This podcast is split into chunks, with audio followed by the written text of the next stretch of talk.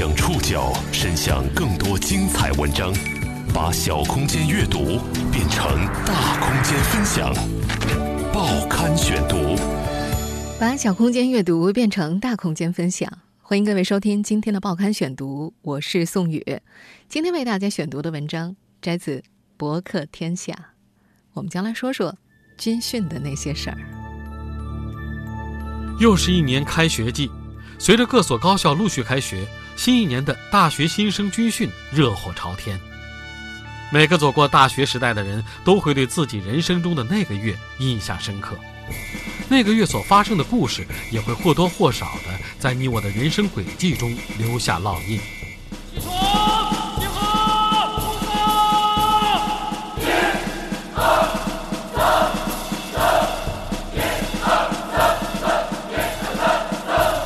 一个月尚且如此，更何况一年呢？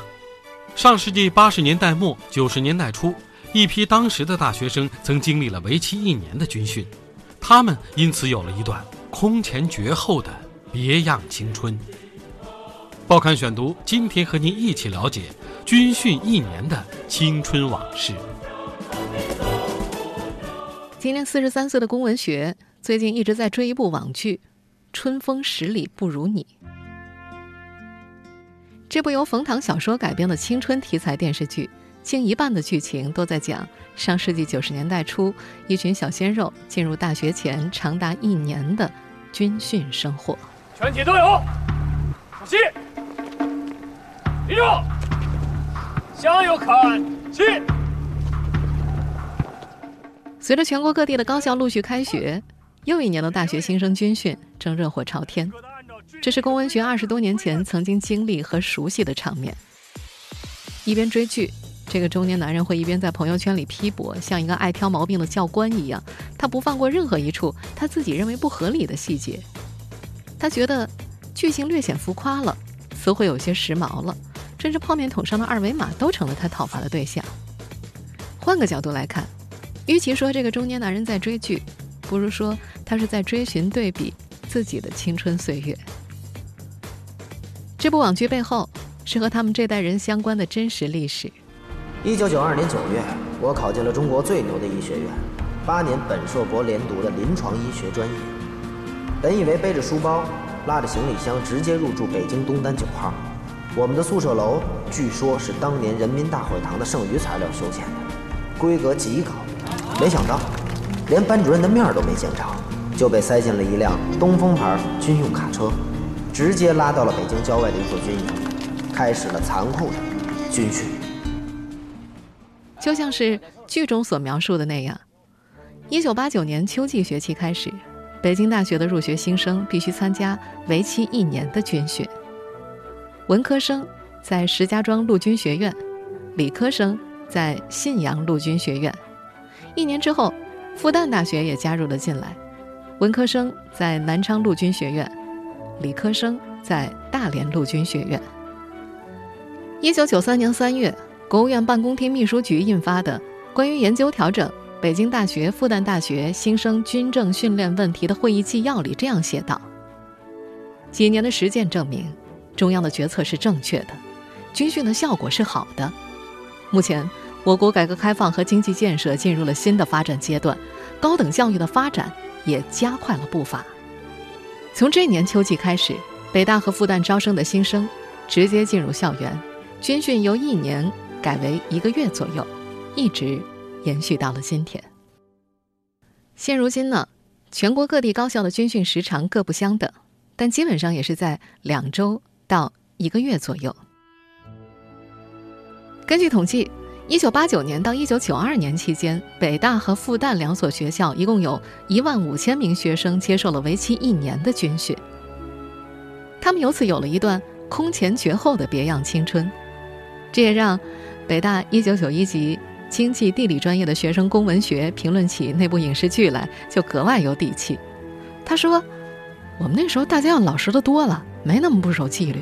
至于跟教官干架这种事儿，根本不可能啊。”如今的龚文学有自己的 IT 公司，当年的军训经验已经沉淀为他性格的一部分，甚至渗透到了他的创业过程。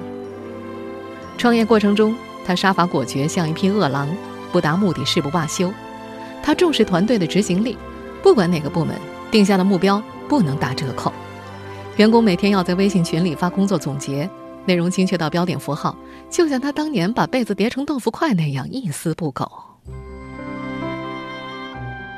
二十多年前，对于那一万五千多名大学新生来说，他们是被时代选中的一批人，军训成了他们人生中最重要的记忆之一，并或多或少地参与或塑造了他们日后的人生。报刊选读继续播出军训一年的青春往事。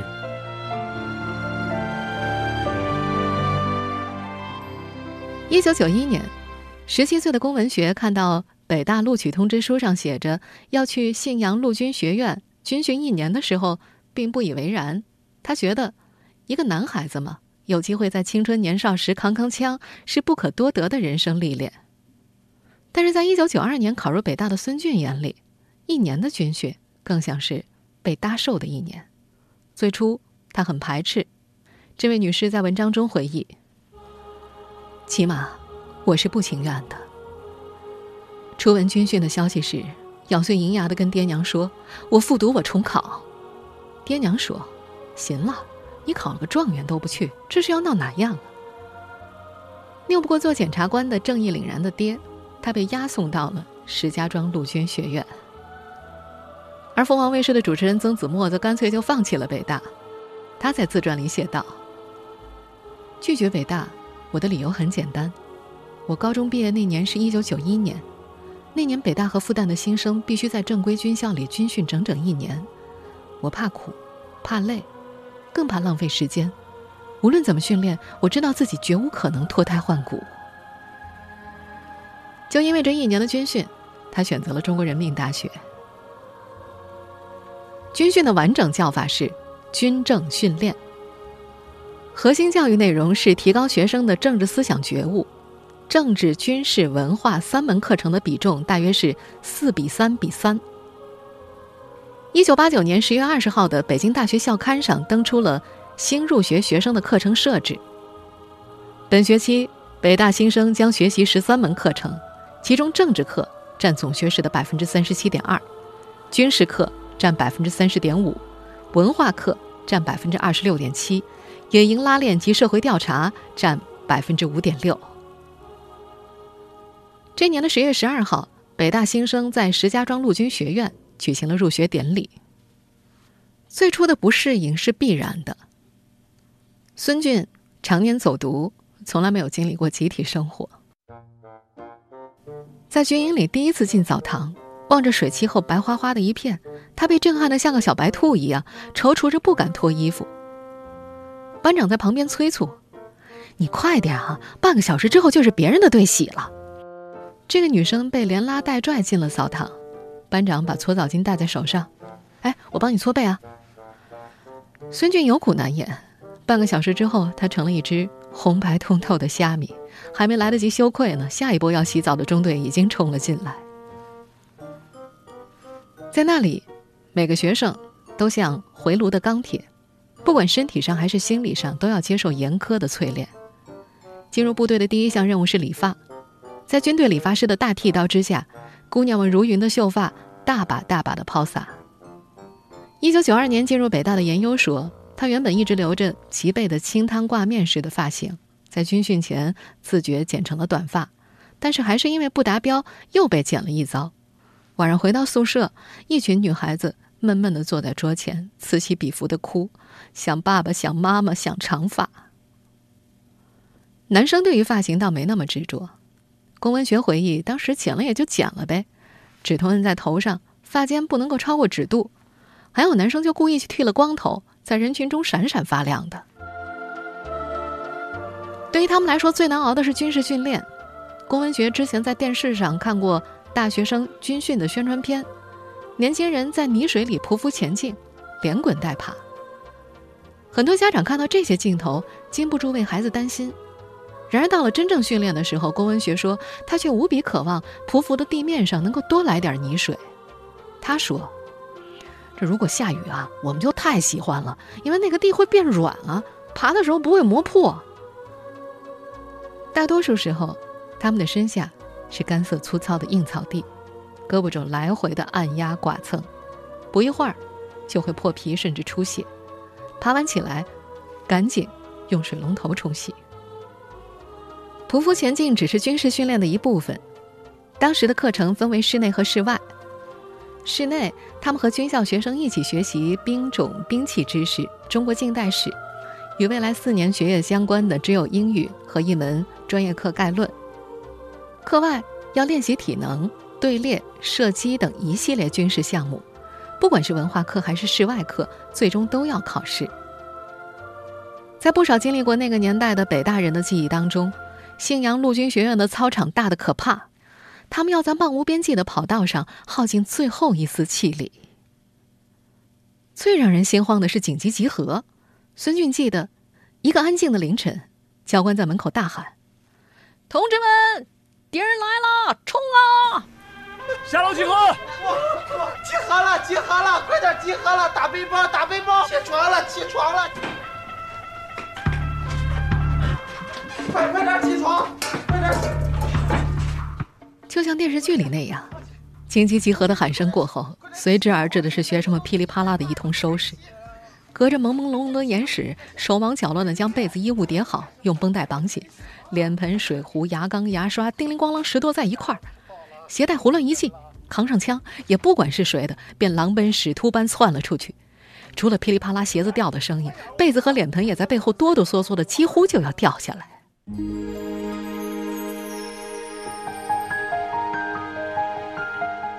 大运动量的结果就是食量大增。孙俊回忆说，那时自己胖了足足有二十斤。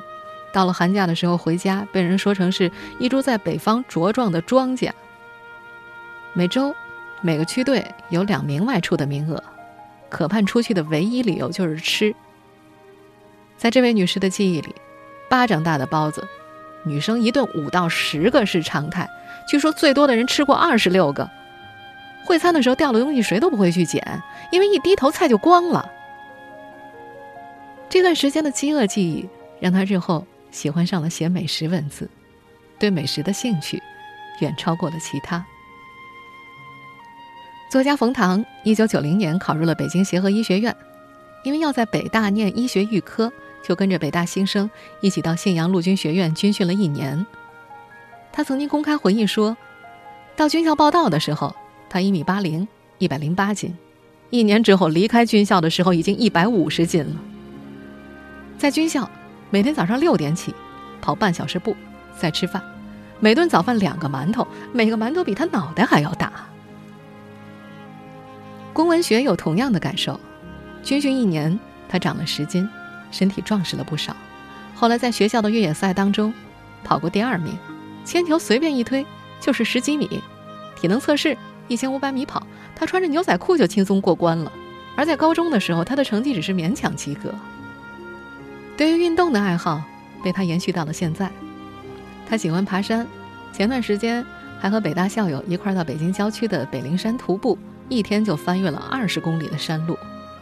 自从那年军训之后，不管面对自然还是生命，他都多了敬畏之心。他说，在钢与火面前，在大自然面前。人真的很渺小。一年的军训之后，战争片和枪战片对他再也没有吸引力了。他在军营里经历了一次小型模拟枪战，子弹用的是没有弹头的空包弹，虽然不会造成实际伤害，但是枪声一响，枪口处会迸发出一股强烈的气流。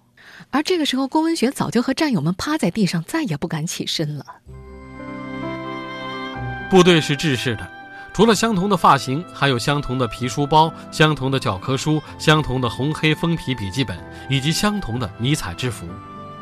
不过，即便条条框框绷得再紧，也很难束缚年轻人旺盛的荷尔蒙。严格的军训生活让他们学会了从微小的事情中寻找乐趣。报刊选读继续播出军训一年的青春往事。参加军训时，有明文规定，不许谈恋爱。不过，一九九二年考入北大的孙俊，曾在熄灯之后听到围墙那边有人登墙，不知道负责执勤的同学发现了没有。互生爱慕的男生女生有时候也会到人少的地方聊天儿，两个人按照规定保持一米的距离，但是情难自已的时候，迈出一小步也很难被人察觉。同一年参加军训的严优也记得，当时有个北大女生和军校学生陷入了爱河，两人利用周末约会，大多数时间都靠着一张张纸条遥寄相思。有一次，女孩偷偷跑到少人经过的靶场和男孩见面，不幸被教官发现了。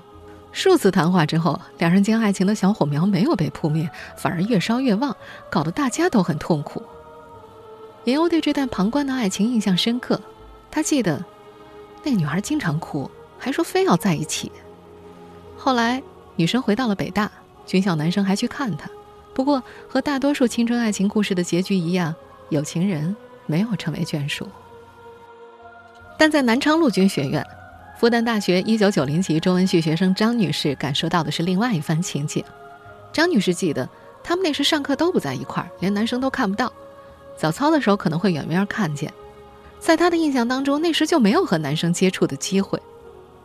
张女士直到军训结束回到学校才开始恋爱，男朋友是同班同学，而在进入校园之前，她根本就不知道有这个人。她说，在那时候，他们连班里有多少男生、叫什么名字都不知道。一九九一年考入北大的小明，后来在文章当中写道：“如果有一天，突然把像我一样的你扔到一堆一模一样的军装里，你会怎么应对呢？我想，无非就两种吧，一种是把灵魂和肉体都装进去，另一种是把肉装进去，灵魂或许可以在风纪扣外拴着了。”在整个军训当中，政治教育占据很大一部分内容。学生们除了要上中国近代史和思想政治教育课，还要在每晚学习毛选和邓选，写读书笔记，每天一篇。一九九二年入学北大的范美忠把字写得很大，小明则把它当成了练字的机会，反复抄写《论持久战》，只是圆珠笔书法始终没有任何改观。除此之外，他们还互相拉歌。扯着嗓子吼，团结就是力量，仿佛谁的嗓门大，谁就能更让人欣赏。另外，每晚七点，学生们要准时在寝室收看新闻联播。可是等教官走后，范美忠会和同学偷偷调台在香港卫视看娱乐节目。军训生活让他们学会了从微小的事情当中寻找乐趣。当年，严优在石家庄军训，这个来自四川的姑娘第一次在北方过冬天。北方有挖菜窖、冬储大白菜的习惯，于是，一群姑娘就扛着锄头、铁锹，在班上分到的一块地里，准备挖一个菜窖出来。土地已经快上冻了，硬邦邦的，一铁锹铲下去，纹丝不动。面对这件无聊又无奈的工作，这些中文系的姑娘们找乐子玩起了古诗词接龙。这是一个往后很少有机会能无聊到一块玩的游戏。时隔多年。他还对当时这种微不足道的快乐记忆犹新。在缺少娱乐的军营当中，就连一台老式电话，他们也能够玩出花样。北大一九九一级学生张建涛有一次在宿舍楼值班，正当无聊的时候，电话铃响了，一本正经的接起电话，耳中传来的却是电视剧《红楼梦》的主题曲。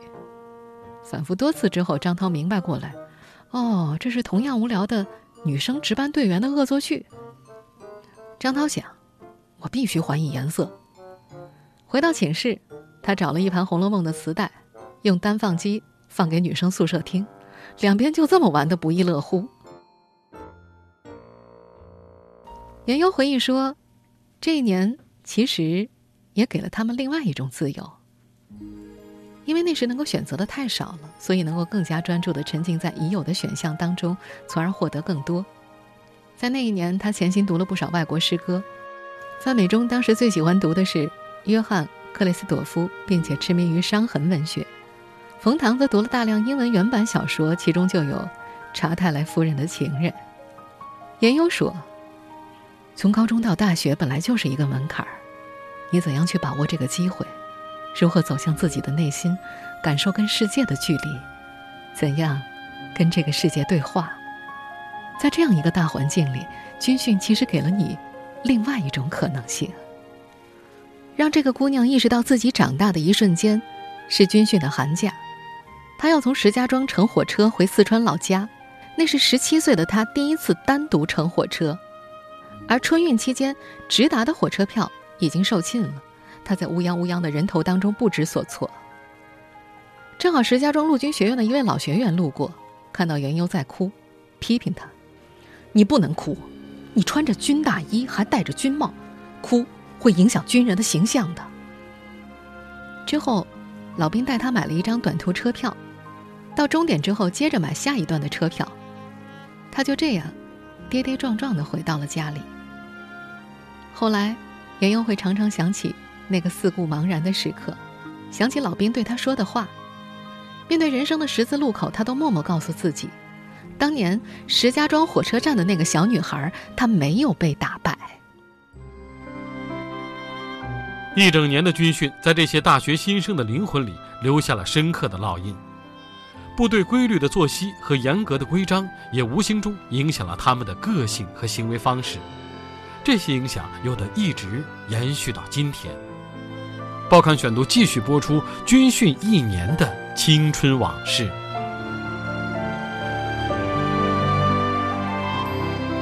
再一次回想起军训剪头发的场景的时候，严优已经在未名湖畔待了四年了。那是要写毕业论文的时候，需要用电脑。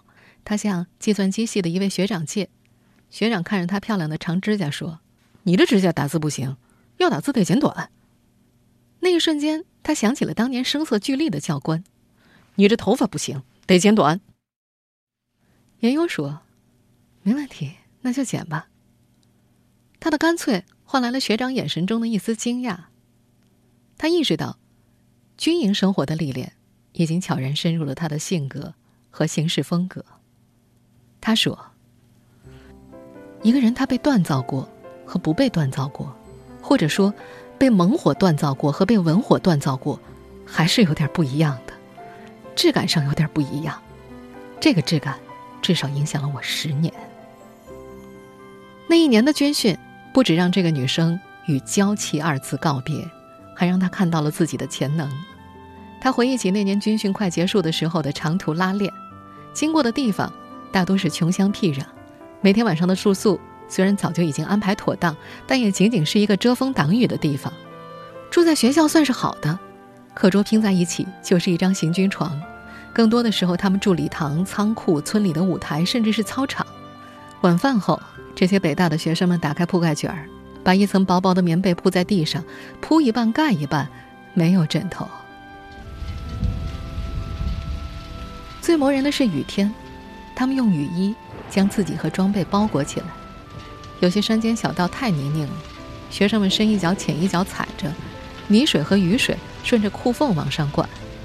上半身却因为高强度的运动而汗流浃背，这种冰火两重天的体验，日后成了有趣的谈资。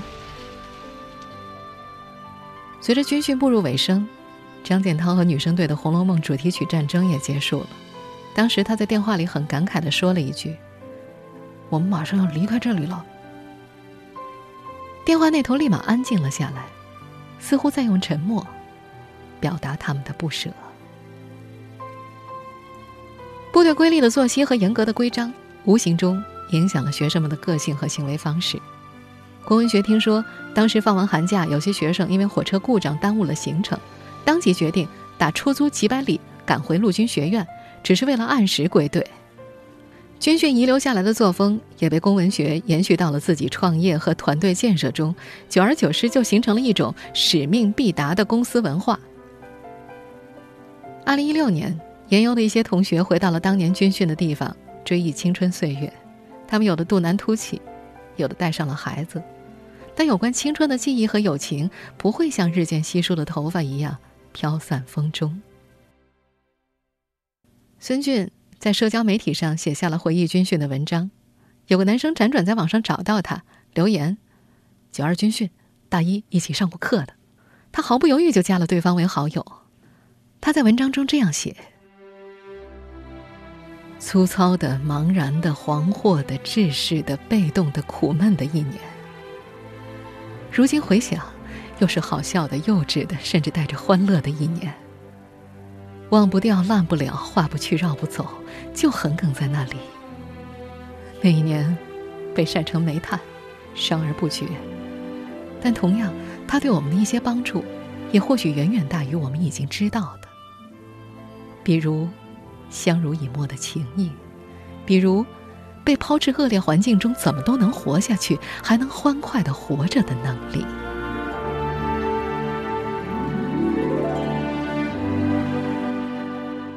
听众朋友，以上您收听的是《报刊选读》，军训一年的青春往事。我是宋宇，感谢各位的收听。今天节目内容摘自博客天下。收听节目复播，您可以关注《报刊选读》的公众微信号“宋宇的报刊选读”，或者登录在南京网易云音乐。我们下期节目时间再见。